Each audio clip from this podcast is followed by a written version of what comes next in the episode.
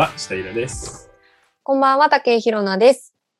こんばんは、早川洋平です。さあ、始まりましたが、はい。今回、洋平くんのリクエストなんだよね。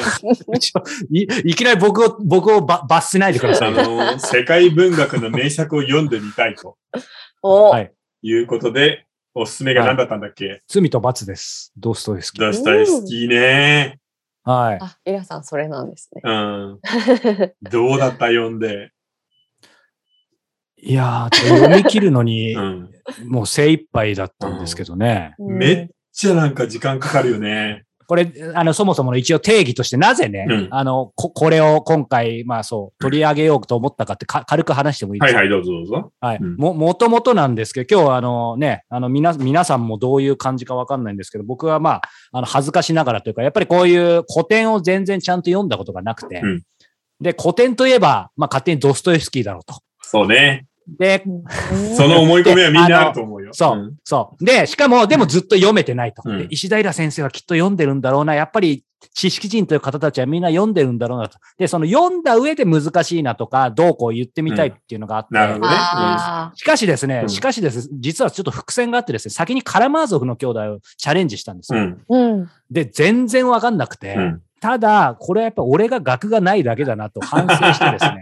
でそんな時にあのね、100分で名著とか、うんうん例えば某 YouTuber のね、ね方たちがそういう文学を解いてるのがあるじゃないですか。やっぱり、イラさん、やっぱり要約というかまとめるのがすごい僕は長けてるなと、うん。センスながら思わせていただいたので、うん石田イラなら、えーまあ、100分で名著ならぬ、うんオトラジで名著でドストエフスキー罪と罰を読み解いてくれるんじゃないかという。なるほどすいません、それでリクエストしました。わかりました。でもね、正直言って、100分で名著も、YouTuber で、その、ドストエフスキーやってる人たちも、はい。単純にこれは偉大な作品だっていうことで頭から認めて、褒めすぎう。ん。あ、まずもうそこがね大前提としてあるとキーだから立派なものに違いないとか、ドストエフスキーだからいい文学であるみたいな思い込みでもやってるんで、正直どうなんだろうなとは言いながらですね、財前提としてこれがあります。重大小説。これねえー、世界。中で結構選ばれるんだよね。で、うん自分の国の本なんかもちょっと入ったりするんだけど、世界重大小説みたいなランキングがあると、ドストエフスキー、カラマーゾフよりこっちが入ってることが多い。うんうん。そうですね。これ、まあ、ドストエフスキーの出世作だし、最初の対策だったので。うんなので、定評はあるんだよね。まあ、どんな本かっていうと、もうね、一言で言うとこれです。登場ミステリーって意味わかるかな？わかりません。はい、あの、コロンボみたいに、最初に犯人が分かっていて、その事件が分かった上でどう展開していって解決するのかっていうのを見せる。いわゆる刑事物とか警察物とかの一番あるパターンだよね。まあ、こっちの場合は犯人視点なんだけど、ラスコリニコフ視点のミステリー。それと、ドストエフスキーなので、ものすごい妄想とか強い人なんだよね。良いっすよ。要するに12秒です。金貸しのババアの命なんかより、俺は才能があるし、若くて美男子だって書いてあったよね。でもそれより高い美男子であるって書いてあるんだよね。うんまあ要はそういう超人なんだから、一般人なんか殺しても全然いいんだよっていう中二病思想と登場ミステリー、犯人が分かっているミステリーで、まあ事件を起こしてしまうラスコルニコフという人がどう変わっていくかっていうのをネチネチと書いてます。これさ一言で終わりましたね、これようやく。これ、登場人物表なんだけど、これ上下巻でさ、何百ページある ?800 ページとかあるよね。結構せいやいやいや1000ページ近くあるんじゃない？そうだから1000ページで10人しか出てこないの。うんうん。そうですよね。じ登場人物少ないですよね。そうか。このぐらいの厚さだと、えー倍以上です。25人とか30人出てきます。あでもすく、ある意味少ない感じしなかったんですけど、分かりづらかったり、なんか間延びしたり、ごちゃごちゃしてて。それはもうね、本当言っに、ちゃった。あのロシア人の名前が良くない。あ。確かに、名まず前覚えらんない。覚えらんない。まあ、そこなんだよね。で、あと、登場人物が少ないから、その代わり何をするかっていうと、二人でさ、延々とおしゃべりするじゃない。はい。一人語りも3ページぐらいするじゃない。はいで、今の小説の作り方からするとありえないんだよね。うん、小説って感じじゃないですよね、そもそも。ない。ああ、そうね。うん、なんか演劇とかそっちの方見てる感じがする。そうだね。あの、基本的にあの、ドストエフスキーは字の文より会話が得意な人なので、うんしかもいろんな事情があって、この作品後半の方なんかは書いてないんだよね。か書いてない。口実筆記で、あの、初期の女の人をそばに置いて、まあ、後に結婚する女の人なんだけど、アンナさんっていうさ、その初期の女性にこうやって椅子に座って喋りながらやってるんで、あの、字の文なんかは描写が弱いのすごく。うんだからどうしても盛り上がるのは会話をしているところの会話の中のところなんだよね。うんで、ドストエフスキーはもともと会話が得意な人なの。ああなたも。こういう話し方するじゃない。ラジオローマネンチ、あなたもお分かりじゃないですか。で、私はこう思うんですよ。みたいなことをずーっとやるでしょ。それを出てくる人が全員がやるから、もうとんでもない会話のボリュームになるんです。確かに。正直、150年前のロシアの小説じゃない？うんだから今読むと、やっぱこうなんだよね。うん文章も構成も、うわあんまりうまくないな。でも、思想性とか、この粘り強さで、いつの間にか圧倒されちゃうの。うん。だから技巧の人じゃないのよ。まあそうですねなので、ここにね小さく書いてあるよね。漫画で言えば、進撃の巨人やワンピースだって。うん。なので、ドストエフスキーはですね、世界文学界の進撃の巨人なん。です。ほほほなるほど。なん。かそう、異様な構想力とかさ、すごい粘り強さでいつの間にか持っていかれる。なので、持っていかれるまでは読むのが本当に辛いんだよね。あ、なるほど。読み始めるまで本当そう、辛い。本当そう。だって上巻なんてさ、面白かったの、ばあさん殺すとこだけじゃん。そうなんですよね。そうそねの後、だらだらだらだらなんか迷ってさ、わけのわかんない人物が次々と出てきてっていう話じゃない。なので、上巻は本当に辛いよね。うんあ、これ僕、うん。僕、あの、公文社バージョンでは、これうん。言うと逆にちょっとディスることになっちゃうかもしれない。からあれだけど、まあ率直にこの僕、うん。えっ、と、じょ上中下というか1、2、3だったんですけど、やっぱりその1巻とかな？で、そのおばあさん殺されるとこと、その後の要は2巻がですね、もう何何読んだか正直覚えてなくて、で、3巻でやっとね、そろそろ、自分のがバレるみたいな、うん。なんか、だから2巻は、ちょっとなくても、本当。だから、これね、正直、言葉に濁今の小説だと半分で書けちゃうのよ。半分で書かないと編集者に怒られる本なの。うんうんでも、そういうのが名作になることもあるんだよね。うん正直僕もなんか、あの、上巻の400ページ分ぐらいは、もう砂漠の旅みたいだった。何度もそういうメッセージ来ましたよね。学生時代にさ、これ読んでるんだけど、よく読んだなと、これを。うんで、これも、カラマズフの兄弟も読んでるんだけど、いや、よく読んだな。世界文学でこれが名作だって言われてるから頑張って読んだんだなっていう感想しかないな、今は。え、え、でも、イラさんおっしゃってる、その、よく読んだら世界文学で名作だったからっていうところはありましたけど、なんか僕、それこそあのジブリのす鈴木敏夫さんとか、なんかあの辺の彼らのインタビューとかも読んだときに、まあ、イラさんよりね、ちょっと一回りぐらい上の世代かもしれないですけど、そ、そこら辺の、まあ、あの学生運動の人たちもそうかもしれないですけど、なんかやっぱりそういうのを、やっぱり読むみたいなのが、なんか一つのあったあった。文化というか、やっぱそういう。いや、だからその頃ほら、うん、まあ、共産主義とかそっちの方のね、運動が流行ってたので、学生運動では。なのはで、ロシア文学に関してはちょっとね、一段上に目立ってたんだよ。うん。ドストエフスキー、トルストイ、ゴーリキー、チェーホフ、うん、プーシキンとかね、詩人の。うん。だから僕もその辺のところは一通り読んでるんだけど、でも今思うと、ちょっとやっぱり過大評価だったなって気がするね。うん。なので、YouTuber の人がもう、これが世界の名作ですみたいなことを言って、ずーっと褒めてるのを聞いてると、こいつ本当に分かってるのかなと思うよね。うん。あの、はい。質問なんですけど、うん。あの、まあ、いわゆるその世界の名作みたいな古典文学ってあると思うんですけど、うん。それってどういうふうにこう認められてきたというか、どういう基準で選ばれそれてきあのーそれぞれの国でやっぱり文学研究者みたいなのがいて、うちの国の文学はこれが代表ですよみたいなのが山脈としてあるわけ。うんうん一人の作家がすいくらすごくてもダメなんだよね。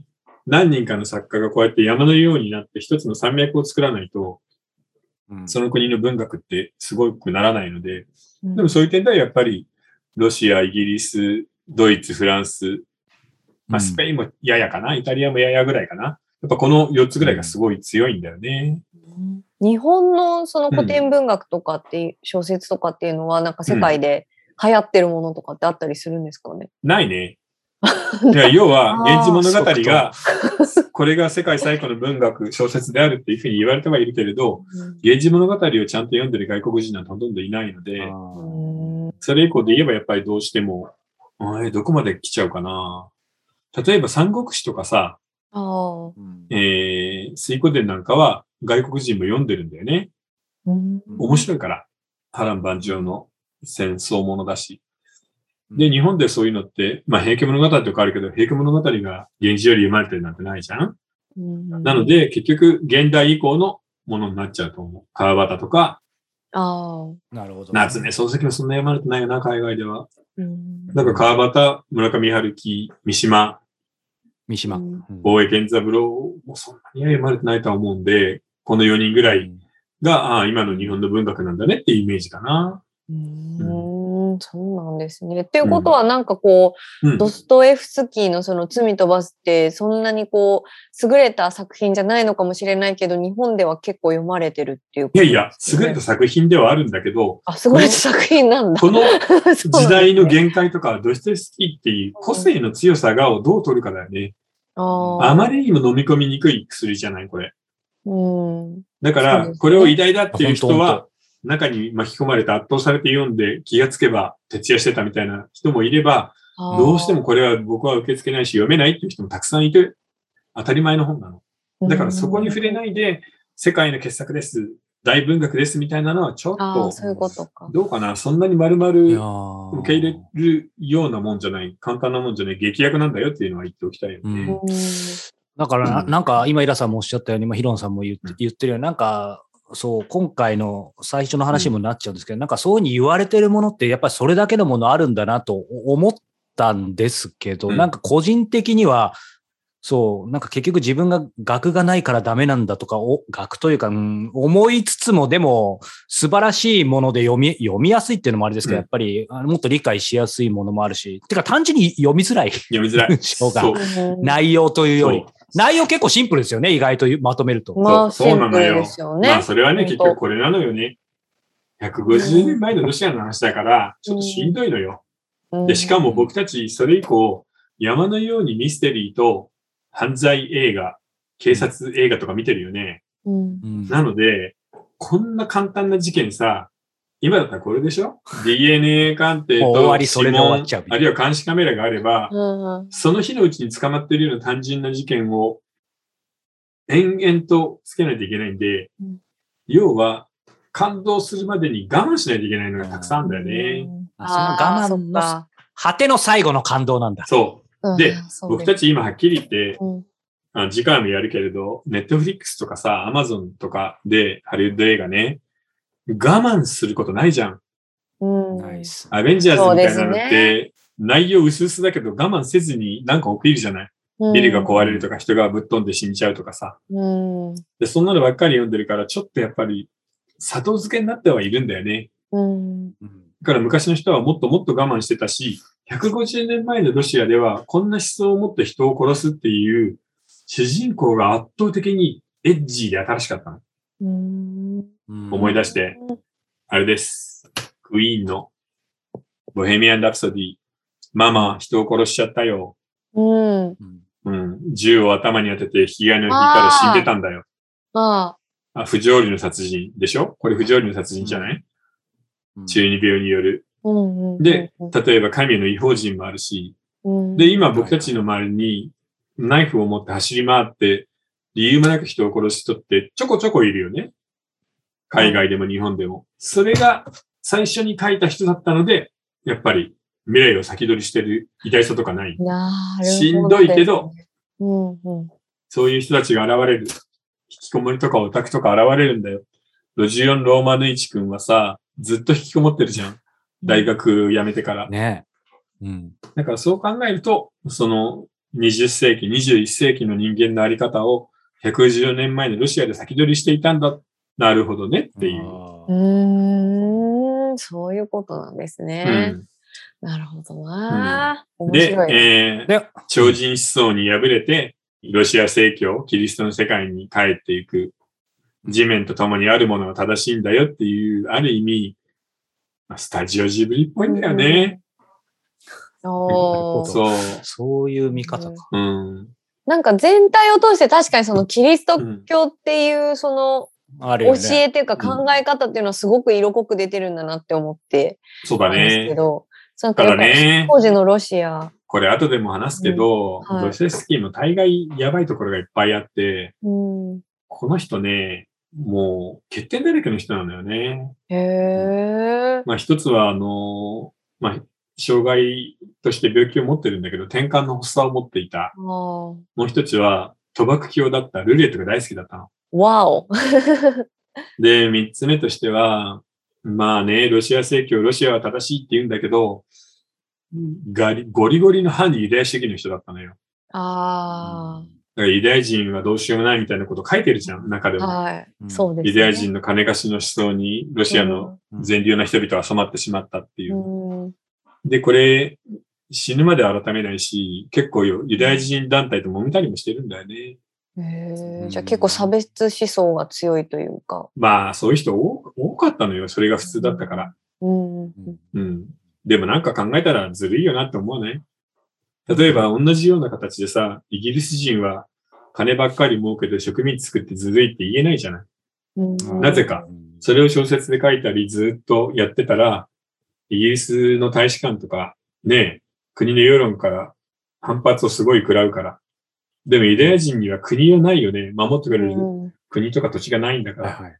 いくら言っても大丈夫な人のことをそんなに責めてっていうさ。うんうんうんまあ、いろいろだよね。だからそういうのも考えた上でドストエフスキーをちゃんと読んだ方がいいよとは思うけどね。うんうん、もう世界の傑作天才ですみたいなので、あのーなんか薄っぺらい表を上げてるのが本当に多いので、うんちょっとやっぱり、ちょっと待てよ。考えた方がいいよっていうのはあるよね。ううんんそうですね。うんうんはい、まだ、まだ聞きたいこと、言いたいことあるんですが、じゃあね、そろそろはいそその辺は本編でということで、ひのさん、えーお便りいただいてますか、はい、お便りいきたいと思います。おとらじは、えー現役小説家だから生の声が聞ける。イラさんはどんな分野においても、えー深く、あなん深淵で、えー毎月ワンコインの、ごめんなさい。わ、わ、深淵で、わ、深淵ね？深淵です。ごめんなさい。毎月ワンコインの価値あり、ありありで、有料の情報は有料だろう。それは当然だと思わせてくれます。まあ、ありがとう。えーイラさんは都会的で価値観や考え方も洗練されていて、博識だし、でも俗っぽいところがあって、またそこがチャーミングです。えーそうだよね。そこがね、結構大事だと思うんだよね。だって、ど俗っぽいよね、これ。うん。そううんえー日本にもっとイラ分子を持った男女が増えることを所望するので、このオトラジは応援します。もっとイラさんの魅力を知る、彼のライフスタイルも発信してほしいです。というお便りです。はい、ありがとうございまはい。す。じゃあ続いて質問です。はい10代の女の子からいただいています。うんえーイラさん、こんにちは。私は高校2年生の女の女性です。はい。えー私には、えー中学2年生の頃から3年ほど付き合ってる彼氏がいます。うんその彼氏とはすごく仲が良く、居心地も良く、喧嘩もたまにするくらいで落ち着いている仲です。友達にはいろいろな人と遊んでいる友達もいます。そのような友達を見ていると、私はこの彼氏とずっと付き合っていて幸せなのはそうなのですが、ずっとこの人と人生を永遠に共にするのかなと思うと、彼氏以外の男の人と関わることも大切なのかなとも思います。なるほど。えーうん彼氏と付き合ってからはお互い嫉妬深いので異性から、異性絡みを極力減らすようにしています。またこんなことを考えている自分に嫌気がさします。ずっと同じ男の人と付き合うことが大切だと思いますが、様々な男の人と付き合ったりなど関わることも大切だと思いますか？イラさんの意見聞きたいですということなんですけども。あのー今回のさうん、罪と罰読んでると、本当に昔のロシアって低層関連がすごかったなって思うよね。だって、ソーニャとさ、ラスコリーコフって一度もキスもエッチもすることなく、うんなかったですね。うん、8年間待つんでしょ、シベリアで。やっぱ、やっぱ我慢の小説そう、こそれであの、嫌な金持ちいたじゃん、ルージンっていう、まあ、れはいはいはい。貧しい女の子を思い通りにするのが大好きっていう。うんうんうん。はい。まあ、あの、ラスコリーコフの妹の婚約者なんだけど、そうですね。あいつだって、ルージンも一度もエッチしてないよね。うんうんだって小説の中では出てこないですよね。いや、出てこないじゃんだけじゃなくて、本当にしてないの。してない。出ないってことなんですね。そう。あーこの時代のロシアの人たちの低層観念って、しないことなの、ともかく。あ、そでもやっぱそれってて世界観なんだ結して、そキリスト教っての考え方ってことなんじう。ゃないですか、うんなんか。それと、やっぱりロシアなりのなんか、ロシアっぽい。低層観念があったんだろうねああ、そうなんだから逆に、そのソーニャが売春をしている、コールガールをしていることで、ああ、ものすごくなんか変な札みたいな。下がるんだよね。うん。その落差がまあ読みどころなんだけど。うん。うん。で、僕思うんだけど、彼女の場合は、多分、うん他の子と付き合うよね。と言いますと、なぜそのような。で、彼女がそう思ってるように彼もやっぱり思ってるんだよね。おだからこれから多分何年か付き合うと、うん。さらにね、大学生とかになったりすると、いや、君のことは好きだけど、ちょっと他の人とも付き合ってみたいみたいな感じで、一回距離を置こうかみたいな時が来ると思へえ。う。なのでもちろん一生そのまま行ってもいいけれど、疑いがあるんだったらよそを見てもいいんじゃないかなって思う。あで、彼女がそう思ってるように、彼も絶対そう思ってると思ーうーんう。で、木野さんだったらどうする？うーん、わかん、私はちょっとわかんないですけど、うんあの、私のし高校時代の友人というか、し同じクラスの女の子が、うん。あの、中学、彼女と一緒で中学の頃から付き合ってた男性と、うん。ずーっと付き合って、そのまま結婚して、今子供も生まれて、うん。あの、幸せな家庭を築いてるっていう人ももちろんいるんですけど、たまにいるよね。ん。そうなんですよね。だから、こうなんか一概に言えないかなっていうのがちょっとありますね。なんか意外と別れてみたけど、やっぱ前の彼の方が、あるよねなん。かして、なんか自分のこと分かってくれてたなみたいなことって結構あるから、あるある。ちょっと難しいもう質問難しいけど、ただ僕一つだけ絶対にこれだけは言えるのは、はい。このままずっと付き合っても、誰かとと付き合ったら楽しかったのかもな、もっと会う人いたのかもなって思うし、別別れて別の彼と付き合っても前の彼のが良かったなって思うだろうし、どっちにしても必ず後悔します。まあ本当そうですね。なので、高校2年生の女の子に言うのは厳しいけど、恋愛で後悔しないことはありません。はい。なので、好きなようにして。うん、その通り。いや、本当そうです、イラさん。どっちでも後悔する。する。ね。だから、した後悔としない後悔が、どちらかが必ず出るんで、はいどっちが正しいわけじゃないけど、ただ僕が思うに、もうちょっと広くいろんな子を見てもいいんじゃないとは思うね。うーん。またいいね、いりかもよっていう。まだまだ人生はじ 始まったばっかりですからね。そう、だって16とか7でしょ。そうですね、うん高校2年生なのでね。うん、いい時ですよね。ただ今の子はみんな早いよね。ああ。割と高校、大学で付き合った人とパッて結婚した人多いもんね。うーん。なんか結構すごい分かれれません？なんかそういうふうに、今、イラさんがおっしゃったようなことを、うん。あともう、もう彼氏作るなんてもうめんどくさいみたいな、なんか。そうだね。あの、うん恋愛って何それ？美味しいのみたいな。本当になんかこうば、うんばっつり分かれてる気がします。なんか。うんだから逆に言えばさ、それだけ自分の人生を好きな形に選べるようになったっていうだけで済んだんだよね。うんうん。はいいいじゃん、別に結婚なんかしなくたっていいんだし。うんもう BL だけ読んで恋愛はいらないみたいなのも、それも正解の一つだからね。なんか彼氏欲しいとかっうてん。言ってたけど、なんか高校とか大学の時とか、な今の子ってあんまりそういうの言わない気がしますね。なんか、それ以外の楽しみがうん。あるっていう感じですよね、本当に。それに結婚自体ももうほら、女性の場合でも30歳超えてるもんね、平均年齢。うん、そうですね。そう、だからまあ、焦ることもないし、うんのんびり。ただ、なんか、うん。特に、この大人とか聞いてる子は好奇心もあるし、知識も広いから、うん。なかなか男の子、ね、高校でパッと会ったぐらいの子でずっと満足できるとは思えないんだけどな。うん高校生で大人じ聞いてたら結構いいいい感じですよね。確かに。高校生で大人じ聞いてると結構ね成熟してますそうだよね。だって吉原の話とか随分してるもんねい。や、本当に。面白い。あの、影間茶屋の話とか そうですよね。考えてみると確かに。うんに。まあそういうのにね、ついてくれる人がいるといいですけどね。いや、本当だね。はい。ありがとうございましはいた。またお便りくださいはい。さあ、そして番組からお知らせです。えー、おとらじでは、えー毎月 Kindle 版、えー文章版出していますが、えー不定期でですね、ノートの、えーおとらじも出しています。で、今回はですね、えー、炎上フェニックス、えーリリースを記念して、えー長寿作の秘密を大公開ということでですね、はいえー一つの記事としてまとめています。えーまあ、ここに書いてある通りね、えーシリーズを長続きさせる秘訣はということで、いろいろイラさんにお話を伺っていますが、イラさん、一言だけお願いします。またいきなり無茶ぶりですが。はいえー、でもシリーズってね、本当に不思議なもので、あの、ちゃんと手入れをすれば長生きするんだよね。なので、あの、今、ちょっとそういうシリーズもの立ち上げてみたいとか、うんえー書いてみたいっていう人は参考になるんじゃないかな。うん大事なのは、キャラクターと、なんとかです。そうですね。はいぜひ、えーこちらノートの方でチェックしてみてください。はさあそして、えーこの後、えー続きは、えーこのドストエフスキーについてですが、え4つの方法で、えーご視聴いただけます。えーニコ動、えー YouTube メンバーシップ、えー audiobook.jp、えー Apple Podcast。はい。4つもあるんで、ちょっと言えたか、えーあれですか、多分合ってると思いますので、続きは、えー概要欄を、えーチェックしてみてください。えーまた、えーえー先月ぐらいかな、始まった新コーナーで、えー最後の最後にですね、イラさんおすすめの本紹介もありますので、そちらも本編を楽しみにしていただけたらと思います。それでは後ほど会いましょう。